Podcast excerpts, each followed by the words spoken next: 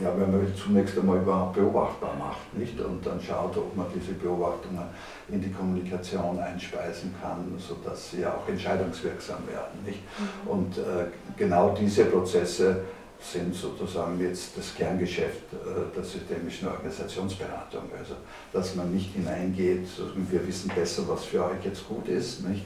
sondern wir gehen gemeinsam auf die Suche dessen, was wirklich problemgenerierend ist äh, und äh, welche adäquaten und dann auch nachhaltig wirksamen Lösungen wir miteinander entwickeln mhm. können. Ja?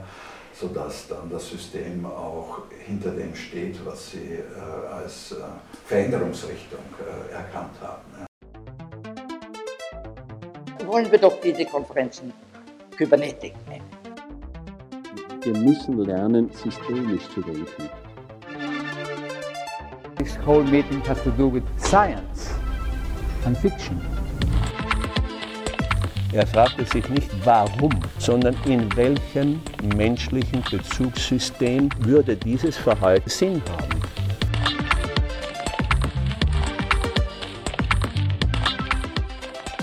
Hallo und herzlich willkommen zu Cybernetics of Cybernetics. Das ist dein Podcast zu Kybernetik zweiter Ordnung und systemischer Theorie. Hallo und ganz herzlich willkommen zurück beim Kybernetik Podcast. In dieser nun vierten von insgesamt sieben Folgen habe ich diesmal Rudi Wimmer zu Gast. Er ist systemischer Organisationsberater und Mitgründer sowie Partner der OSB, der Gesellschaft für systemische Organisationsberatung in Wien. Er hat zudem gemeinsam mit Fritz B. Simon das Wittner Institut für Familienunternehmen gegründet, das WIFU, an der Universität Witten-Herdecke, an dem ich selbst auch arbeite und promoviere. Und er hält hier eine außerplanmäßige Professur. Ich selber habe Rudi Wimmer während meines Masterstudiums in Witten kennengelernt und zwar über eines der beliebtesten Seminare an der Uni, die gruppendynamische Trainingsgruppe. Wer das nicht kennt, das ist ein super spannendes Format, anhand dessen man ganz viel über Dynamiken in Gruppen und auch über die eigene Rolle in Gruppen lernen kann. Ich muss sagen, es war mir eine große Ehre, von ihm lernen zu dürfen, weil ich es total faszinierend finde, wie tief er die systemischen Ideen durchdrungen hat und erklären kann. Ich habe schon öfters gesagt, er spricht wie gedruckt und damit meine ich, dass man aus dem, was er sagt, wenn er einen Vortrag hält oder wenn man sich mit ihm in so einem Interview wie hier unterhält, direkt auch einen geschriebenen Beitrag machen könnte. Ich glaube, das haben wir sogar schon mal bei uns am WIFU bei irgendeiner Veranstaltung gemacht mit einem Vortrag von ihm. Und gleichzeitig finde ich auch, dass oft sehr viel drin steckt, so dass es gar nicht so schlecht wäre, wenn es gedruckt wäre, damit man noch mal was nachlesen kann. So geht es mir zumindest. Also ja, ich finde in dem, was er sagt, oft ganz viele faszinierende und interessante Aspekte wieder und das finde ich sehr inspirierend. Bin deshalb total froh, dass ich ihn für ein Interview für meinen Podcast gewinnen konnte. Die Gelegenheit für dieses Gespräch mit ihm hatte ich, da letztes Jahr im Sommer das WIFU sein 25-jähriges Jubiläum gefeiert hat.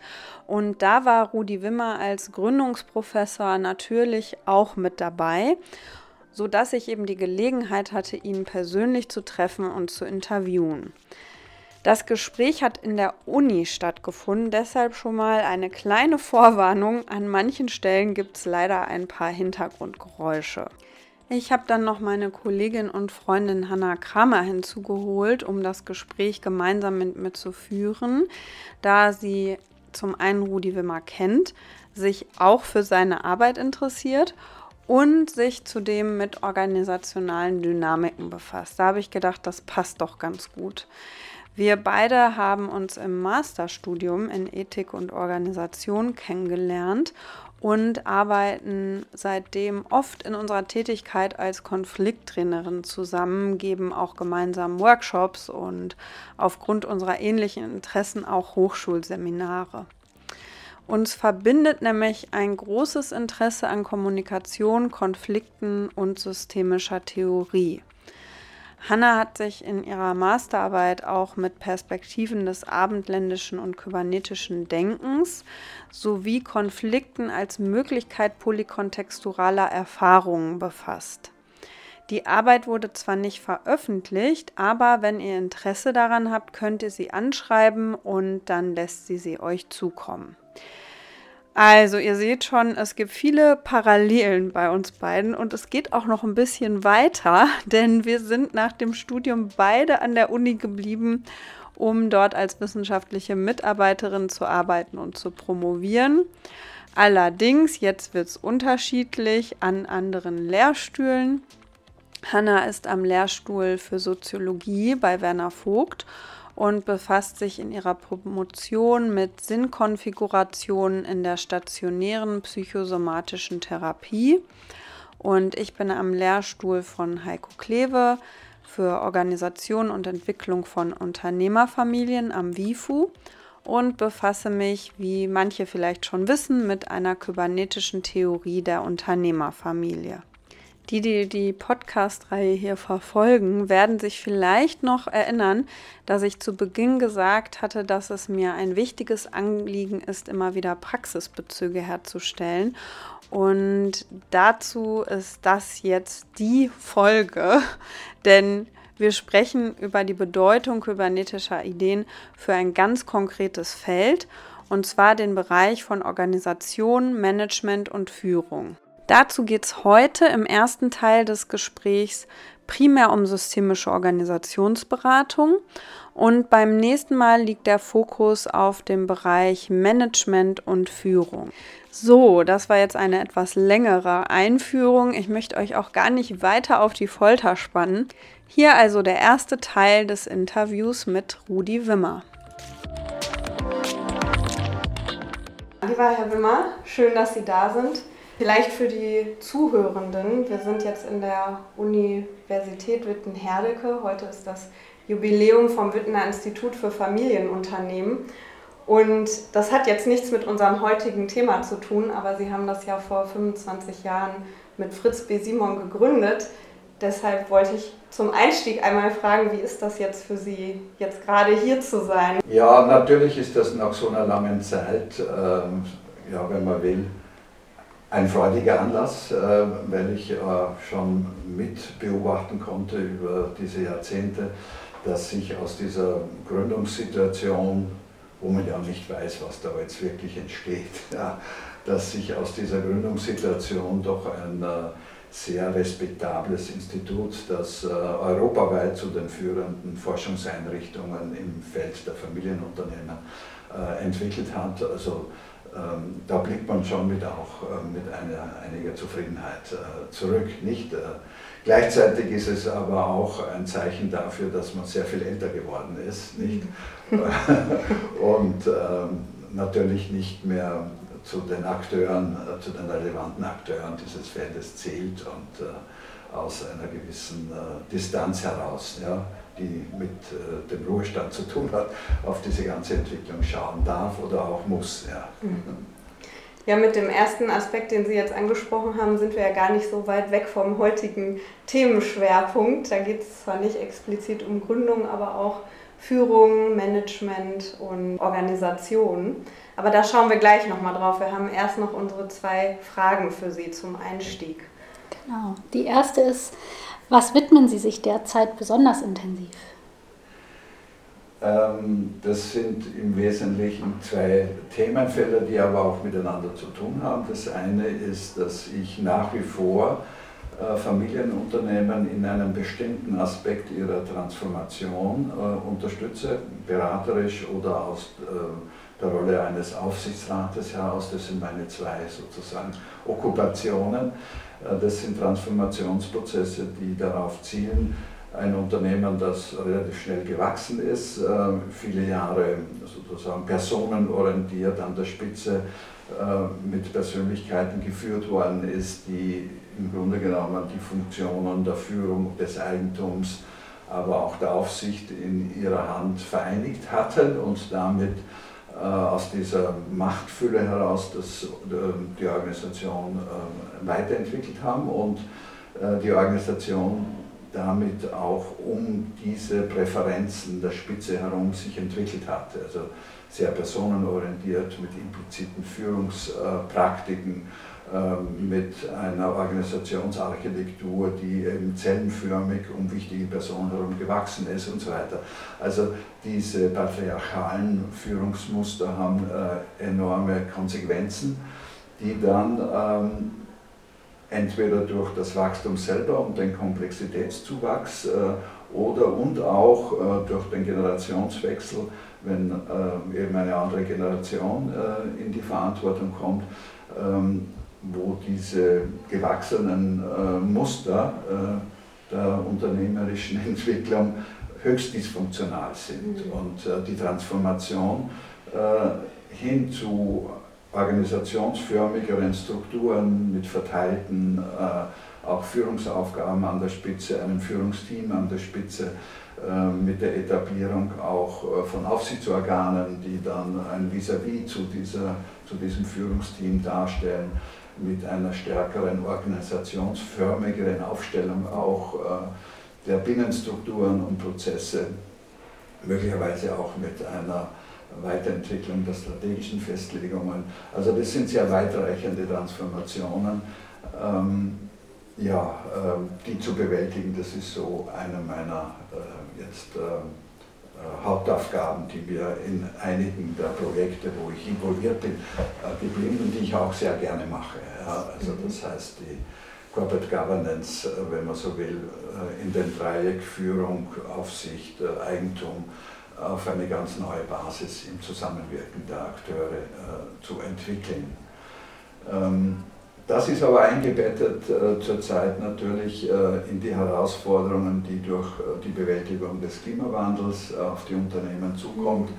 Äh, und äh, da bin ich immer daran interessiert, dass die Unternehmen, mit denen ich noch äh, intensiver zu tun habe, dass die ihre Unternehmensentwicklung ähm, auch mit dem Schwerpunkt ausrichten, dass sie als Unternehmen eben sich zu einem Teil der Lösung für diese äh, ökologischen Herausforderungen äh, mitentwickeln und ähm, sozusagen ihren Problembeitrag mhm. zur aktuellen Krise auch ein Stück in den Griff kriegen. Ja, also ja. Äh, das ist eine, natürlich eine ganz andere Transformation, die da auch ansteht. aber an sich ist das Zeitfenster ähm, der Unternehmensentwicklung für beide eigentlich ganz günstig und äh, das auch miteinander äh, sozusagen äh, im Blick zu haben und ähm, ähm, die strategische Ausrichtung dieser Transformationsprozesse zu schärfen. Ähm, dafür engagiere ich mich zurzeit ganz besonders. Die zweite Frage geht jetzt in Richtung des Podcast-Themas. Was ist Kybernetik? Ja, äh, der Begriff Kybernetik wurde ja rund um das Ende des äh, Zweiten Weltkriegs, äh, Mitte der 40er Jahre, äh, geboren aus einem interdisziplinären Zusammenhang, ähm, äh, die sich damals in den USA halt in den Macy-Konferenzen getroffen haben. Die eines gemeinsam hatten, nämlich Rückkoppelungseffekte zu studieren, ob das jetzt im technischen Sinn äh, ist, äh, in der Biologie oder auch in äh, sozialen Kontexten. Also ähm, das Beobachten von Zusammenhängen, wo die Ursache gleichzeitig, also die Wirkung, äh, die gleichzeitig zur Ursache für eine Weiterentwicklung wird. Also das, was wir äh, Rückkoppelung ähm, das äh, zu beobachten und damit sowas wie äh, zirkuläre Kausalität äh, äh als, als, Phänomen äh, begreifbar zu machen. Also äh, um sich da von den sequenziellen Wenn-Dann-Zusammenhängen auch ein Stück zu lösen und die Komplexität zirkulärer Kausalität, ähm, ja, das Vorstellungsvermögen und die Beschreibbarkeit in Gang zu setzen. Nicht? Ein kurzer Einschub. Ich finde, es lohnt sich, sich diese Definition von Rückkopplung von Rudi Wimmer noch einmal zu vergegenwärtigen. Rückkopplung also als Prozess, bei dem eine Wirkung gleichzeitig zur Ursache für eine Weiterentwicklung, man könnte auch sagen für eine weitere Wirkung wird, die dann ja auch wieder zur Ursache für eine weitere Wirkung wird. Daran zeigt sich genau das, worum es in der Kybernetik geht, nämlich sich zirkuläre Zusammenhänge anzuschauen und nicht lineare und einseitig kausale sondern immer wieder das Wechselspiel zu betrachten und eben Wirkungen, die zur Ursache für weitere Wirkungen werden. Für mich als Gruppendynamiker ist da interessant, dass äh, in diesen Anfangsphasen der, Phasen der Messi-Konferenzen auch Kurt Lewin dabei war, ähm, weil er jetzt im Zusammenhang mit seinen Forschungen ähm, bezogen auf Gruppen und äh, die Entwicklung von Personen in Gruppen, also dieses äh, spannungsreiche Verhältnis, eben seine Experimente genau darauf auch schon ausgerichtet hatte. Er hat in seine Laborexperimente, wo er eben die Entwicklung ähm, sozusagen unterstützter, professionell unterstützter ähm, Gruppierungen in ihrer Entwicklung und ihrem Entscheidungsverhalten und dem, was da an Leistungsfähigkeit entsteht oder nicht entsteht, diese Experimente äh, durchgeführt hat und äh, aus denen heraus, mehr durch Zufall als das geplant war, eben auch ähm, Erfahrungen gemacht wurden, ähm, was es bedeutet, wenn Gruppenmitglieder äh, in die Lage versetzt werden, den Prozess, in dem sie gerade drinnen sind, ja, ähm, explizit zu beobachten und diese Beobachtungen in den Verlauf der Gruppe zurückzubringen. Ja. Ähm, also dieses Rückkoppelungsphänomen, ähm, das hat den ähm, Kurt dann auch sehr interessiert und aus diesen Überlegungen ist dann äh, die gruppendynamische Trainingsgruppe geboren worden leider schon nach seinem Ableben, weil er genau in der Phase eben frühzeitig äh, verstorben ist. Ähm, aber seine Mitarbeiter, äh, Ronald Lippitt oder Leyland Bradford, war so ein Team, ähm, die haben das ähm, eben als eine ja, nach wie vor interessante äh, Entdeckung und ein Setting darum gebaut, dass eben die Vorläufer äh, der gruppendynamischen Trainingsgruppe waren. Also man kann äh, dieses ähm, laborbezogene Lernformat sozusagen auch in die Geburtszeiten oder in die Pionierzeiten der Entstehung äh, des Phänomens oder dessen, was man mit Kybernetik erster Ordnung äh, eben dann später bezeichnet hat. Ich finde es total spannend, dass Kurt Lewin auch bei den ersten Macy's-Konferenzen mit dabei war. Das war mir vorher gar nicht klar. Aber es macht total viel Sinn, denn wer Gruppendynamik kennt, der weiß, das ist ein Format, das von Beobachtungen und vor allen Dingen auch von dem Beobachten von Beobachtungen lebt. Insofern ist es gar nicht so verwunderlich, dass äh, ja, bei diesem starken Bezug zu den Grundideen der Kybernetik auch Kurt Lewin in Kontakt mit den Kybernetikern war. Wenn sich jetzt jemand fragt, was sind denn die Macy's-Konferenzen? Ich kenne nur diese Kaufhauskette aus den USA. Das waren ganz entscheidende Konferenzen bei der Entwicklung der Kybernetik zweiter Ordnung. Und wenn euch das interessiert, könnt ihr dazu mal in die erste Folge reinhören. Da geht es noch ausführlicher darum. Und das Rätsel bezüglich des Namens wird dort auch gelüftet. Auf die Zusammenhänge zwischen der Kybernetik und diesen Themenbereichen, also Gruppe, Teams, aber auch Management und Führung, wollen wir noch ein bisschen genauer schauen. Und es gibt ja einen Artikel von Ihnen, die neuere Systemtheorie und ihre Implikationen für das Verständnis von Organisation, Führung und Management.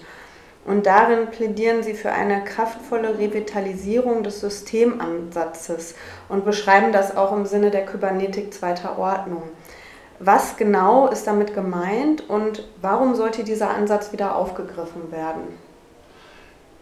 Ja, die Kybernetik erster Ordnung hatte sich darauf fokussiert, durchaus in der Tradition, wie Forschung, empirische Forschung eben betrieben worden äh, ist, dass man ähm, sich selber als Beobachter isoliert hat von den Phänomenen, die man beobachtet und äh, versucht hat, möglichst objektiv unter Anführungszeichen diese Phänomene auch beschreibbar zu machen. Ja. Ähm, äh, das hat die wesentlichen äh, Pioniere der Kybernetik erster Ordnung auch noch miteinander verbunden, ob das Bertalanffy war mit seinem Open Systems Approach oder Ashby, der diese Komplexität-Thematik sehr bereichert hat und dieses Law of Requisite Variety geschaffen hat und ähm, eine Reihe von anderen ähm, die in dieser Zeit sozusagen äh, auch in der Managementforschung, ähm, äh, die in dieser Zeit äh, wirksam waren bis in die 60er Jahre hinein, die dann auch insgesamt die Vorbilder auch für den St. Galaner Management-Ansatz dargestellt haben. Also das St. Gallen Management wurzelt im Wesentlichen in dieser Tradition. Stafford Beer mit seinem Living Systems Approach den äh, dann ähm, die St. Gallen auch aufgegriffen haben. Ähm, Heinz von Förster hat dann in den 70er Jahren äh, angeregt durch die Arbeiten äh, von ähm, Spencer Brown, ähm, äh, angeregt, ähm, den Beobachter mit in die Beobachtung einzubeziehen. Also nicht nur zu fragen, was wird beobachtet, sondern wer beobachtet. Und wie beeinflusst das Wer und die, ja, wenn man will, Konstruktionsgewohnheiten des Beobachters im Hinblick auf das, was er beobachtete, wie beeinflusst äh, der äh, auch die Erkenntnisse äh, über das Was. Ja. Und äh, dieser Einbezug des Beobachters ja, und damit einen deutlichen Komplexitätszuwachs auch äh, dessen, was man in die Forschung mit hineinnimmt und damit äh, so sehr viel mehr an Rekursivität und Selbstreferenz und so weiter mit äh, äh, hineinnimmt, ne, ähm, geht letztlich auf diesen Mathematiker äh, Spencer Brown zurück, äh, seine Laws of Form, seinem Formkalkül, äh, Kalkül, ähm, wo er eben die Erkenntnisweise menschlicher ja, Erkenntnisprozesse sozusagen darauf zurückführt, dass das immer mit sozusagen einer Unterscheidung operiert wird. Einer Unterscheidung, äh, die etwas benennt, etwas bezeichnet äh, äh, und gleichzeitig damit einen Raum, der damit verbunden ist, ja, ähm, der unmarkiert bleibt, also der Unmarked Space und diese Triade, das ist die Grundform dieses Kalküls, dass etwas bezeichnet wird, dass eine Unterscheidung dafür verwendet wird und dass automatisch damit ein äh, sozusagen unmarkierter Raum auch benannt wird, der konstitutiv für das Bezeichnete auch mitgedacht werden muss. Nicht? Äh, diese differenztheoretische äh, Überlegung ist erkenntnistheoretisch eine der zentralen ähm, sozusagen Prämissen der systemtheoretischen Entwicklung seit den 80er Jahren. Mhm. Der blinde ja. Fleck später bei Luhmann. So, ne? ja, ja, genau. Nicht? Also damit, Luhmann hat es ja dann auch ein Stück für soziale Systeme ausgearbeitet, ähm, dass natürlich äh, jede Beobachtung durch die Verwendung ihrer äh, Differenzschemata äh, etwas konstruiert, was gleichzeitig etwas Ungesehenes damit mitkonstruiert. Ja. Also diejenigen, die etwas beschreiben, weil sie es eben sehen, ähm, produzieren automatisch etwas Nicht-Gesehenes äh, mit, was diejenigen, die eben die Beschreibung machen, systematisch nicht sehen können. Ja, also das ist äh, mit inkludiert. Ähm, und diese Prämisse sozusagen äh, des ähm, blinden Flecks oder des Latenten oder des Impliziten ist eine wichtige, äh, wenn man will, Grundannahme, äh, die eben auch dann der systemischen Organisationsberatung äh, konstruktiv zugrunde liegt. Nicht? Ähm, während die großen Beratungsunternehmen auf der Was-Seite ähm, eben dem Unternehmen Vorschläge machen, was sie meinen, dass jetzt zu tun ist, welche Lösungskonzepte da jetzt passend sind, und sich selber da auch ein Stück und die Organisation außen vor lassen. Ähm, äh, sagt die systemische Organisationsberatung, unser Mehrwert ist im Wesentlichen darin zu sehen, dass wir ein System beobachten können im Hinblick darauf, welche Differenzschemata sie für ihre Realitätskonstruktion verwenden. Ja. Ähm, die sie selber aber in der Verwendung eben nicht im Blick haben und deswegen auch nicht im Blick haben, wie genau diese Realitätskonstruktionen Teil des Problems sind, an denen sie jetzt äh, arbeiten. Ja. Ähm, das heißt, äh, wir gehen davon aus, dass wir als von außen kommende eben nicht äh, diese Sehgewohnheiten äh, unserer Klienten teilen und auch aufpassen müssen, dass wir nicht Teil des Systems werden ja. und damit auch eingemeindet werden, was diese Sehgewohnheiten, sondern dass wir diese Differenz aufrechterhalten, trotz oft langjähriger Kooperation, um einen Blick dafür zu haben, dass ähm, die problemkonstitutiven Zusammenhänge, ja, die aus dem Nicht-Gesehenen kommen, dass die äh, im Unternehmen in die Entscheidungsprozesse mit eingebaut werden können. Also die Wiedereinführung des Nicht-Gesehenen, sodass das System in die Lage versetzt wird, aus eigener Kraft nicht äh, äh, in die Verantwortung für die Problemlösung zu gehen und die auch äh, zu generieren mit externer Hilfe und sozusagen keinen Lösungsimport benötigen, weil sie den selber generieren. Also das mhm. macht den entscheidenden Unterschied dieser zwei Beratungszugänge, die es am Markt jetzt seit den letzten 30, 35 Jahren ja gibt und äh, die nebeneinander gut existieren können. Ja. Hier geht es gleich nochmal mit einem konkreten Beispiel weiter, aber ich möchte davor gerne noch etwas zum blinden Fleck ergänzen. Und zwar erklärt Heinz von Förster Ihnen auch in Analogie zum blinden Fleck des Auges, diesen haben wir. Es gibt einen Bereich, den wir nicht sehen können. Aber an der Stelle ist nicht zum Beispiel ein schwarzer Kreis, sondern wir sehen selbst gar nicht, dass wir da nichts sehen. So ist das also mit dem blinden Fleck zu verstehen.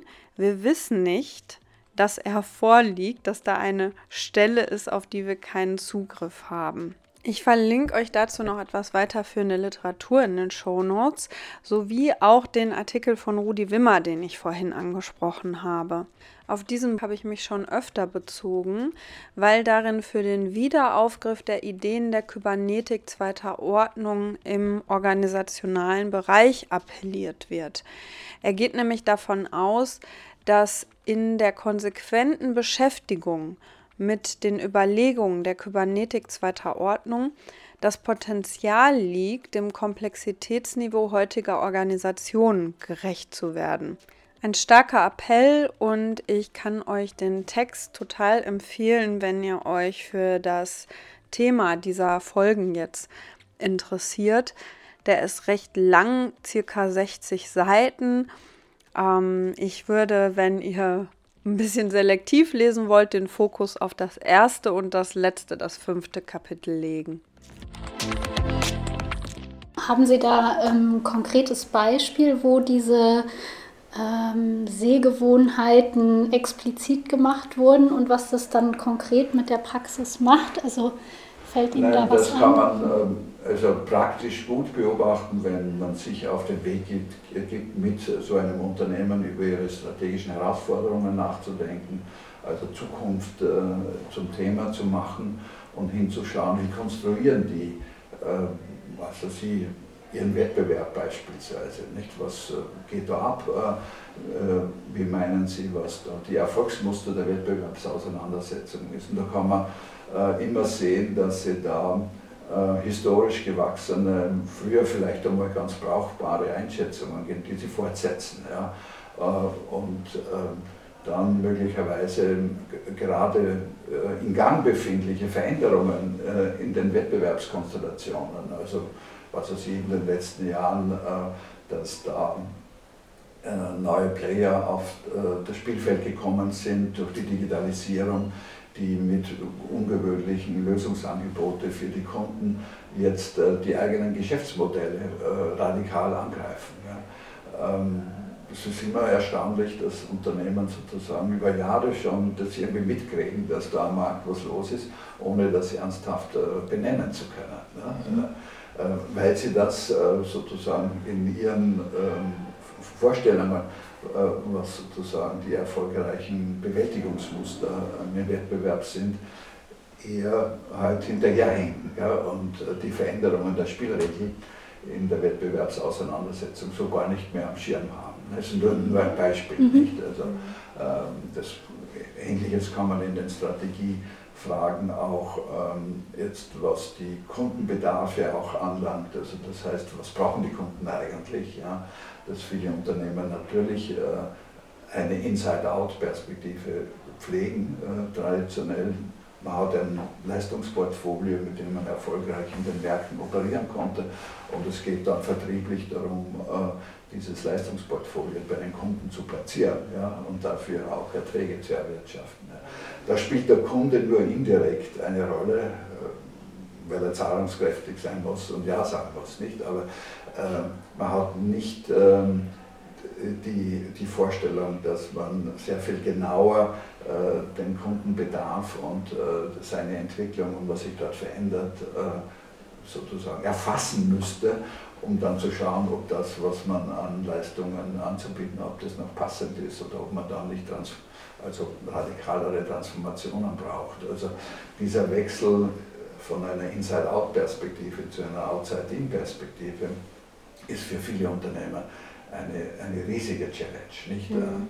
Ähm, aber da kann man sehr gut sehen, wie solche äh, Sehgewohnheiten ähm, eben eine Organisation in ihrer gesamten Ausrichtung ja, programmieren. Mhm. Und äh, ein Wechsel äh, hat da immer weitreichende Folgen. Ja. Also das, das kann im, im, internen, äh, ja, häufig ist es gerade in familiengeführten Unternehmen, wenn die auf Probleme stoßen, dass äh, was weiß ich, äh, die Erträge vielleicht nicht mehr stimmen oder vertriebliche Aktivitäten nicht den Erfolg zeitigen, dann hat man immer Personen, ähm, die man verantwortlich machen kann dafür. Das ist ein sozusagen Automatismus der Personenorientierung. Nicht? Und dann ist es eben immer der Meier, der es nicht hinbringt. Nicht? Also, ähm, und das Interessante ist, wenn der Meier dann nicht mehr da ist, sondern der Müller, dann ist es auf einmal der Müller in der Rolle. Ne? Und äh, die sind alle überrascht, dass der jetzt ein Jahr da ist und die Probleme die genau dieselben ja, sind. Ja. Und alle Erwartungen und Hoffnungen, wer hat doch so einen guten Mann jetzt oder gute Frau an Bord geholt, dass die das auch nicht hingekriegt hat. Ja. ja. ja. Also das ist so ein Beispiel auch, äh, mhm. wo äh, kulturell tief verankerte Sehgewohnheiten genau die Probleme erzeugen, an denen man zu arbeiten hat. Ja. Was ich da besonders interessant finde, wenn man das jetzt nochmal auf so einer, äh, vielleicht auf so einer äh, Metaebene sieht, äh, dass ja quasi die, äh, wenn man so will, die Kybernetik erster Ordnung äh, gleichzeitig die Probleme auch irgendwie schafft, also ja quasi Rückkopplungsmuster erzeugt, die eine große Bindung haben und dann die Kybernetik zweiter Ordnung das Lösungsangebot ist, nämlich zu gucken, ach, äh, wie, wie koppel ich eigentlich rück oder so, oder wie koppeln wir als ja, genau. Organisation Also, dass rück. man das aus der Selbstverständlichkeit des Tuns ja, herausholt, ein Stück, ne? und ähm, eben, ja, wenn man zunächst einmal überhaupt beobachtbar macht, nicht? und dann schaut, ob man diese Beobachtungen in die Kommunikation einspeisen kann, sodass sie auch entscheidungswirksam werden. Nicht? Mhm. Und äh, genau diese Prozesse sind sozusagen jetzt das Kerngeschäft äh, der systemischen Organisationsberatung. Also, dass man nicht hineingeht, wir wissen besser, was für euch jetzt gut ist, nicht?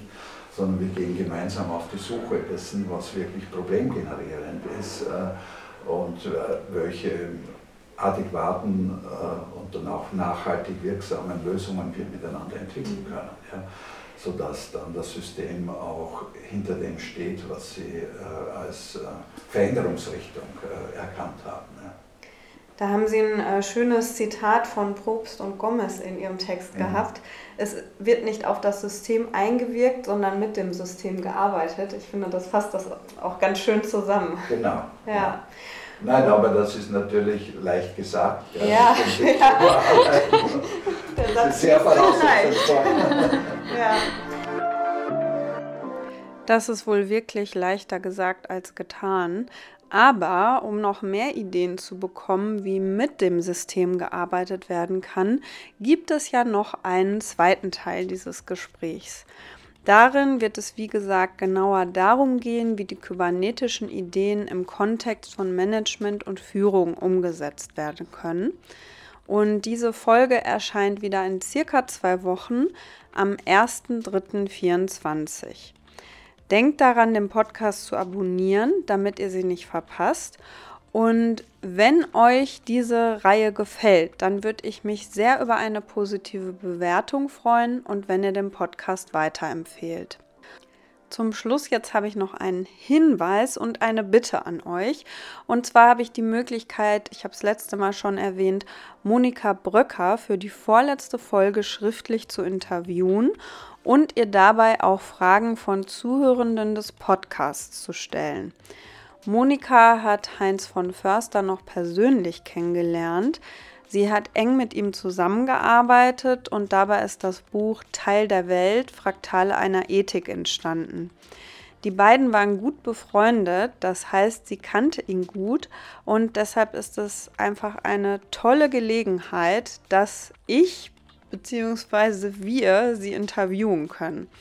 Das heißt, wenn ihr etwas habt, dass ihr gerne jemanden fragen möchtet, der Heinz von Förster noch gut kennengelernt hat, dann schreibt es mir gerne.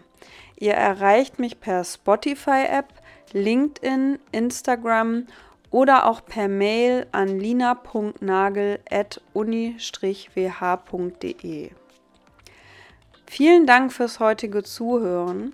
Ich hoffe, euch hat das Gespräch genauso gut gefallen wie mir. Bis zum nächsten Mal. Macht's gut. Tschüss. Verstehen zu wollen, was der andere sagt. Und wenn es nicht versteht, dann sagt, liebe, bitte, liebe Gregory Bateson, sag doch noch einmal, was du da gemeint hast. Ich habe es nicht mitgekriegt. Ja, noch einmal gesagt, eine Paraphrase gemacht. So ist da ein unerhörtes Gespräch. Niemand hat von sich gesagt, ich werde ihnen zeigen, sondern ich werde hören, was der sagt. Daher war das eine unglaublich kooperative Gruppe. Das hat mich fasziniert, da habe ich unendlich viel gelernt.